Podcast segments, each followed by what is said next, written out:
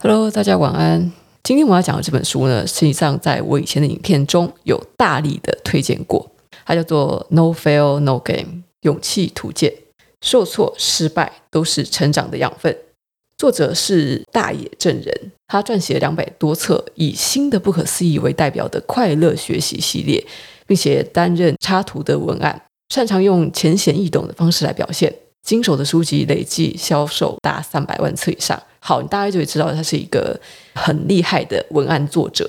这本书总共有二十四章，那分别就介绍了二十几个历史上的名人伟人，介绍他们的小传记、他们的出生成长，还有他们这个成功的过程遭遇到的失败，但是后来又怎么样，最后流芳百世。那我现在就直接开始分享可可香奈儿香水或者时尚的名牌香奈儿。创办人可可香奈儿呢，是改变了时尚历史的设计师，但是他的人生并不是从一开始就一帆风顺的。首先呢，他在十二岁的时候，母亲就过世了，然后父亲抛弃了他，这位无处可去的少女，因此被托付给孤儿院，直到十八岁。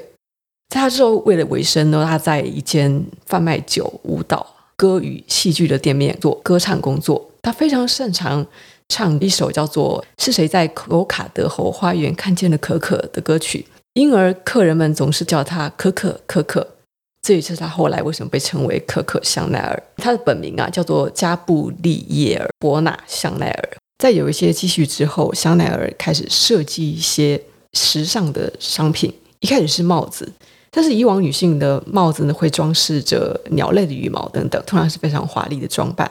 而香奈儿拿掉了那些羽毛装饰品，做出了很简单、很轻盈，而且让人容易活动的帽子，这让他以设计师身份出道。然后他在巴黎等地开了一些店，开始制作女性用的套装。这些套装引发了风潮，使得女性时尚潮流大为转变。它的设计与那个时代原先轻飘飘啊，有着大量装饰品的服装不同哦，是很简单。而且活动方便，让女性能够便于工作的服装。那香奈儿掀起的革命不仅止于服装，像是它的香水香奈儿五号所具备的柔和澄澈的香气，至今仍然受到全世界女性的喜爱。在她成为了世界知名的设计师之后呢，战争却夺走了这一切。战斗的时候，没有人会关心什么时尚啊这类的东西。于是呢，可可香奈儿她在五十五岁的时候辞去了设计师的职位，也可以说是退休了。然后在那之后，过了漫长的十五年。战争结束之后，人们就开始关心起了时尚。那在战争开始之前呢，香奈儿所打造的那些服装，是为了要让那些开始出社会工作的女性，能在工作现场全力以赴而做出的所谓的战斗服。他创作出这种简单易懂且非常优雅的服装，好不容易才改变了女性的时尚以及生存方式。但是战争一结束，流行又开始改变了，改变成外表好看的服装。那时候引领流行的时尚服装啊，是那种把腰带紧紧束紧，然后胸襟大敞，尽可能的展现女性美丽的躯体的那一类的设计。这时的香奈儿七十岁，心中却燃起熊熊的火焰。他说：“他觉得啦。”这种衣服把身体绑得死紧，根本无法自由的活动工作。女性需要的是能让她们活力十足、闪闪动人的服装。于是她在七十岁以后又回到了时尚的世界，而且在一年以内不断的开服装秀，可是却完全的失败了。会变成这种情况呢，是由于看时装秀的时尚专家啊，他写出了一些评论，像是悲伤的回忆录、被往昔荣耀绊住手脚的设计师。老旧的时尚秀等等都是非常严厉的批评。批评家在看了他的展示之后，都嫌太老气啦，都是以前流行的服装啊。香奈儿所创作的服装明明就是给时下生活的女性，让她们能美丽闪耀光辉的设计，可是，在战后的时代却不受青睐。难道他的时代已经结束了吗？那究竟他后来又是如何跨越这个挫折，重新站起来的呢？他其实没有气馁。由于被说的太过火，批评的太严厉，他反而再一次点燃他心中的火焰。在那之后呢，他继续创作出许多服装，开了发表会。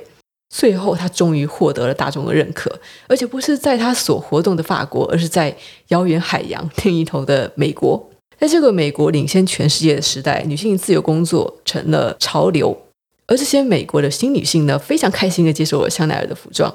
因为在美国越来越受欢迎。原先唾弃香奈儿的服装秀不过是悲伤的回忆录，而那些时尚界大佬啊，也不得不认同香奈儿的服装。然后在那时候呢，香奈儿他算是从美国红回了他的老家法国，然后他持续的发表了令女性心动不已的设计，名气渐渐的扩散到全世界。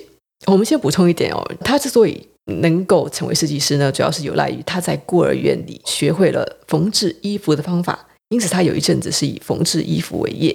那究竟香奈儿的服装到底厉害在哪呢？要理解这件事情的方法，其实只有一个，就是长大成人之后到香奈儿的分店去试穿看看吧。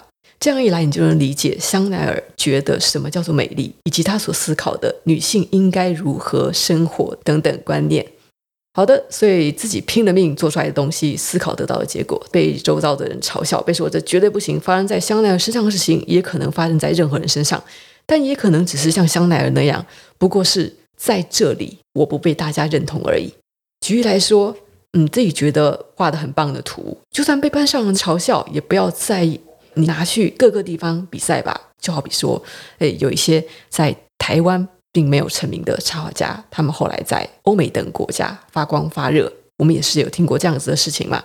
你能够作为对手的世界才会越来越广阔，所以不要在意，在某个领域、某个小小的区域被否定了没有关系。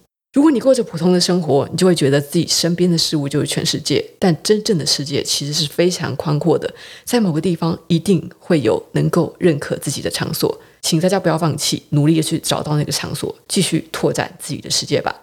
这是香奈儿的故事。下一位我想要分享的人物呢，是大家绝对认识的鼎鼎大名的 Apple 前 CEO 史蒂夫·贾伯斯。二零一一年刚去世，当时算是全世界的哀悼吧。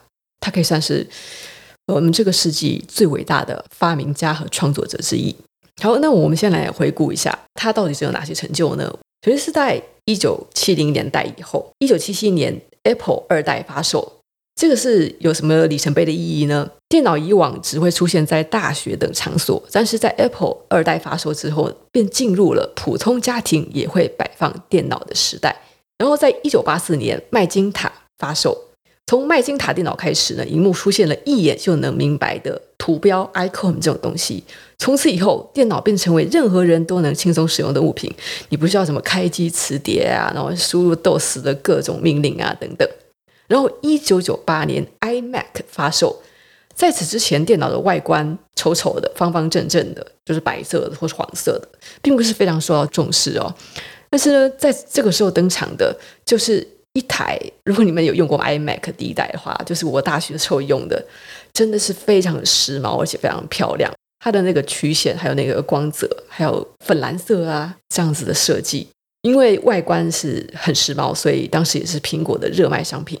然后在二零一一年，iPod 发售，第一次我们能够将大量的音乐转变为档案，而且能够随身携带在身上，随时都能听音乐。由于卖得很好，也因此开启了不再买 CD，而是购买音乐档案的时代。然后，二零零七年非常非常重要的一个里程碑发生了，也就是 iPhone 发售喽。以往的手机是有按键，令人觉得似乎不是很好用，因此就出现了 iPhone 这样只要在画面上滑来滑去就能使用的手机啊。但我必须要声明一点呢，首先，智慧型手机并不是 Apple 第一个出的啊，实际上我忘掉了。之前有其他的手机厂商也尝试过要出这种触控型的手机，但是并没有获得成功。那 iPhone 呢？它是在界面上优化的非常非常的人性化，就是连老人家不需要看说明书也知道怎么使用。由于这个 UI 的设计实在是太好了，所以 iPhone 卖的非常不错，也由此我们开启了智慧型手机的时代。那这些商品呢，很多其实都并不是全新的发明，就是例如说，你不能说史蒂夫·贾伯斯他发明了电脑，也不能说他发明了智慧型手机等等。市面上在当时呢，都已经是有很多类似的商品，但是只要贾伯斯一出手，把它给改良，这些物品就会摇身一变，成为世界知名的热卖品。那这其中的秘密，我们必须说，不得不归功于贾伯斯非常强硬的坚持。他彻底贯彻商品的设计，直到商品成为自己喜爱的形貌之前，不管几次都得重做。这对他来说是理所当然的。那对于制作者而言，他也经常严厉、毫不留情面地指导他的员工，应该说是骂他的员工啦。然后正因为是贯彻理念而诞生的商品，才能受到世界上许多人的喜爱。可是这个贯彻始终的伟人史蒂夫·贾伯斯，却也正因此而体会到巨大的挫折感。你没有想到吧？贾伯斯有一天竟然会被赶出自己一手创办的公司。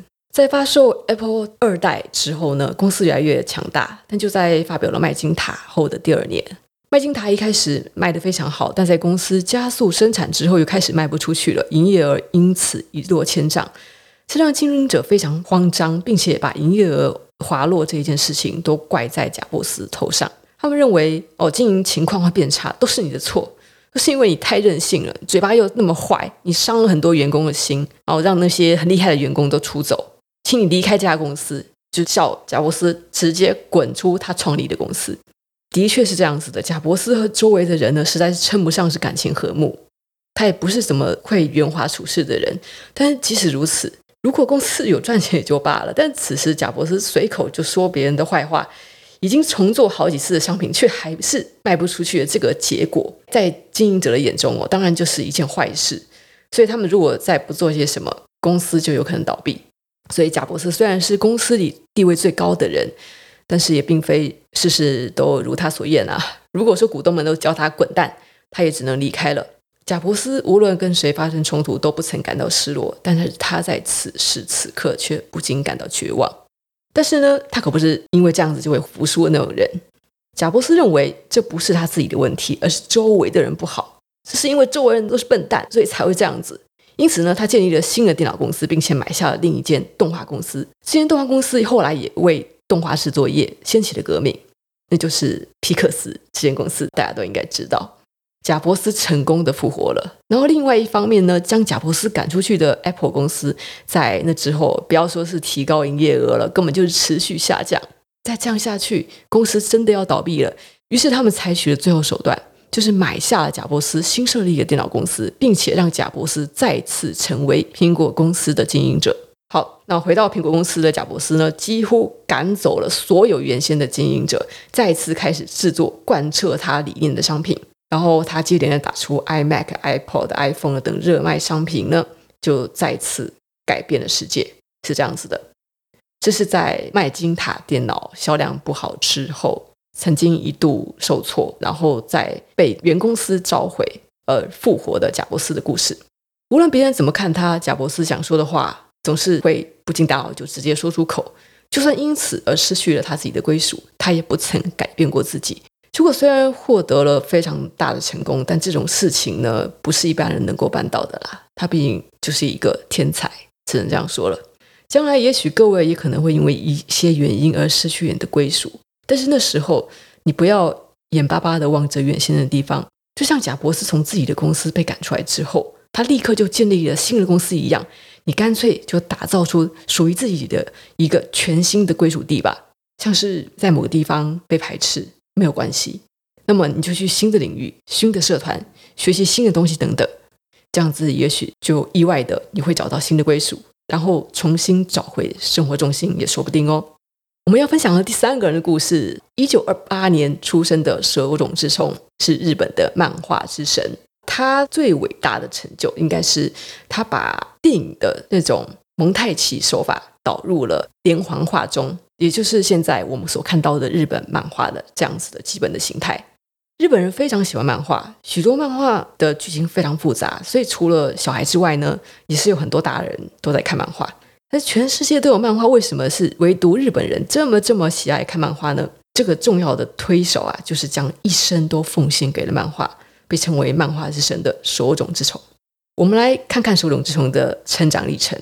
一九二八年出生于大阪，在孩童的时候是一个有点懦弱的小孩子，经常被人家欺负。但是开始画漫画之后，开始受到他人的尊重，也交了不少的朋友。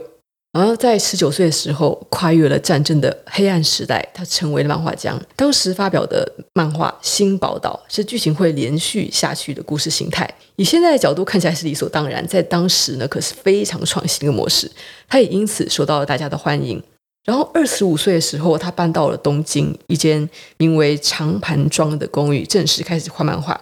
那这里拒绝了许多尊敬他的漫画家，在彼此的脑力激荡下，诞生了许多非常棒的漫画。比如说，他在二十五岁时已经是以工作室的形态来出漫画了。三十四岁的时候，手冢的漫画销量非常非常的好，用赚来的钱开始制作动画。日本第一部电视卡通《原子小金刚》因而诞生了。不仅仅是漫画，日本的动画历史也是从手冢治虫开始的。然后到了六十岁，他的健康状况恶化，进入医院，但是也还是手持着画笔在病榻上画着漫画。我们现在来讲讲，即使是这样子画出了许多让人开心的知名作品，也相当受到尊敬的手冢治虫，他的人生中出现过哪些问题呢？首先是他的昵称，由于工作非常非常多，他经常会无法在约好的交稿日完成原稿，所以呢，被编辑们叫做“手冢说谎虫”。简单来讲，就是因为他不遵守约定啊，所以就被认为是一个爱说谎的人。然后啊，他的住处啊，就是他的工作室住处，由于他太常拖稿了，所以呢会被生气的编辑打出好几个洞，在外面拼命的敲，那些疯狂的编辑拼命的敲，就老师，请快给我原稿的时候，他还是躲在他的房间里面不敢出去，然后即使被敲出洞来，他也不肯去回应这些编辑。那在充满压力又没有办法画画的情况下呢，他就是吃巧克力来泄愤。手冢治虫除了爱拖稿之外，他的个性还有些孩子气。如果看到比自己的漫画还要好一些些的作品，就会忍不住开始说对方的坏话。就比如说，嗯，这种图、这种故事啊，我也画得出来啊。就好像是小男生在喜欢的女孩子面前，总是忍不住说一些不好听的话。由于这样的性格呢，他滋生过不少的困扰之事啦，甚至有点危及到他的事业。有一次呢，他在自己的漫画里面画了关于某位知名漫画家坏话的内容，而看了漫画之后呢，这位漫画家就愤怒地来到手冢的工作室。手冢承认对方的指责是正确的，因此道歉。但是他也由于发现了自己的这个毛病，开始讨厌起自己来，然后。他就在那一个月后生病了。手冢发现自己的心里已经想着，与其说悲伤，不如说我还松了一口气。结果觉得自己的心灵肮脏，而更加更加的讨厌起自己。但是呢，尽管发生了这种事，手冢在之后仍然三不五时的就会说其他漫画家的坏话，伤了别人，也伤了自己。即使如此，他还是不断不断不断的重复犯下相同的错，直到最终他还是改不了这个毛病。即使是漫画之神，也有这样子没有办法去克服的缺点。其实像这样的手冢一天到晚说别人的坏话，当然也会被其他人讨厌了吧？大家应该会这样觉得吧？但是其实他完全没有被人讨厌的，因为除了他会说别人的坏话之外，也由于太过忙碌，经常会脱稿，的确会让许多人感到困扰。但是认识他的人通常都会笑着带过说啊，他真的让人困扰，就是这样子。脸上的表情显然不是打从心底觉得困扰。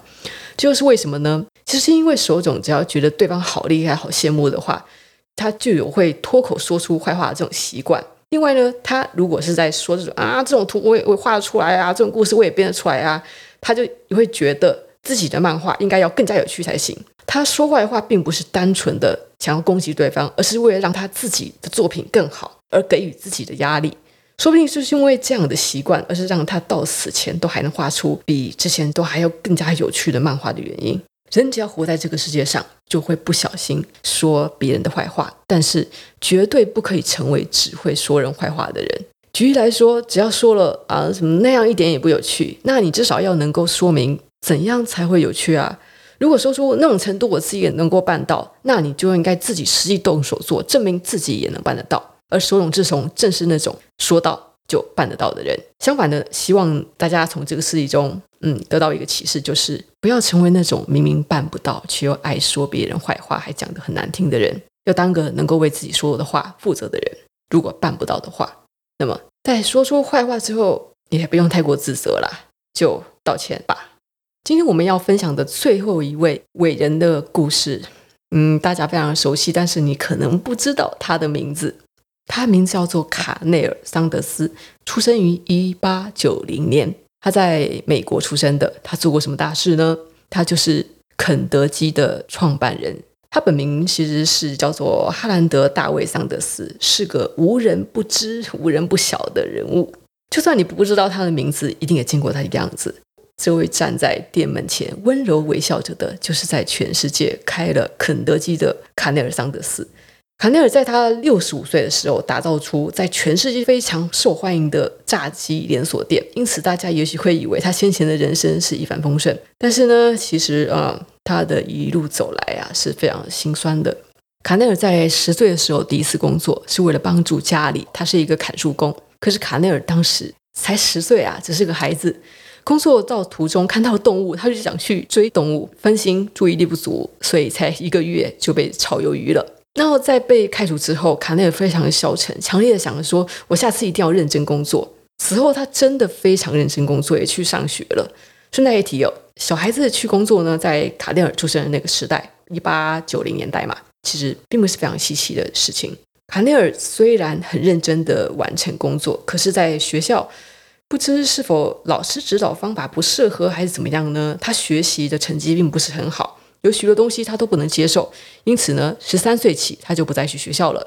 在此之后，他换了很多的工作，并且在十六岁的时候进了铁路公司工作。他的性格就是任何事情都会努力完成，因此很快就记得了工作方法，出人头地。但是卡内尔有着强烈的正义感，在同事因为工作受伤却无法从公司拿到钱的时候，他会挺身反抗公司。虽然成功的让公司拿出钱，但是也因此就被上司厌恶，然后最后被赶了出去。其实卡内尔有学过法律，他二十二岁时在律师事务所工作，但是呢，在某次法庭上，他和其他辩护律师发生争执而被殴打。卡内尔是那种被打就要打回去的人啊，脾气十分火爆啊，因此他举起了椅子，打算要丢向对方，但是他的行为却被阻止，并且引发了以法律作战的律师竟然打算施以暴力的问题，阻挡他走上律师的道路。所以呢，这条本应该是光辉的前景，就把他自己给断送了。二十六岁起，卡内尔开始当卖东西的业务员。其实卡内尔在这方面具有天才一般的能力哦，相当的有天分，马上就成为了 top sales。到了三十一岁的时候呢，他投入自己所有的积蓄，开了一家灯具公司。但是由于有更新灯具被发明，因此 他的公司没多久之后就破产了。然后在三十四岁的时候，他就几乎一文不名，存款完全没有。没有了钱，他只好再去当销售业务员，却因为出了车祸，必须休息半年以上。等他的伤治好之后呢，有人问他说：“你要不要来加油站工作啊？”就这样，卡内尔在三十七岁时当上加油站的店长。他提供了温馨的服务，让店家的营业额越来越高。但是，但是，接下来又发生一些事情，不景气的潮流袭击了卡内尔。由于不景气啊，在美国的那个经济大萧条时代，大家都不太花钱了。正义感超强的卡内尔是个老好人，于是就对那些没有钱的人就说：“哦，钱以后再付就好了。”仍然帮那些穷人加油。然后不景气的时代继续了下去，这些钱始终没有收回来，卡内尔终究再次失去了他的事业。但是马上又有人问他说：“你要不要再试着做加油站的工作呢？”因此他又前往肯塔基州开始经营加油站。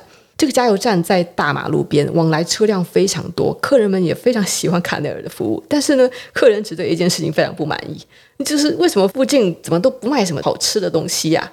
卡内尔也因此灵光一闪，他在加油站里空出了能够吃东西的地方，把自己的餐点端出来，结果大受欢迎。哇，原来其实他很会做菜哦。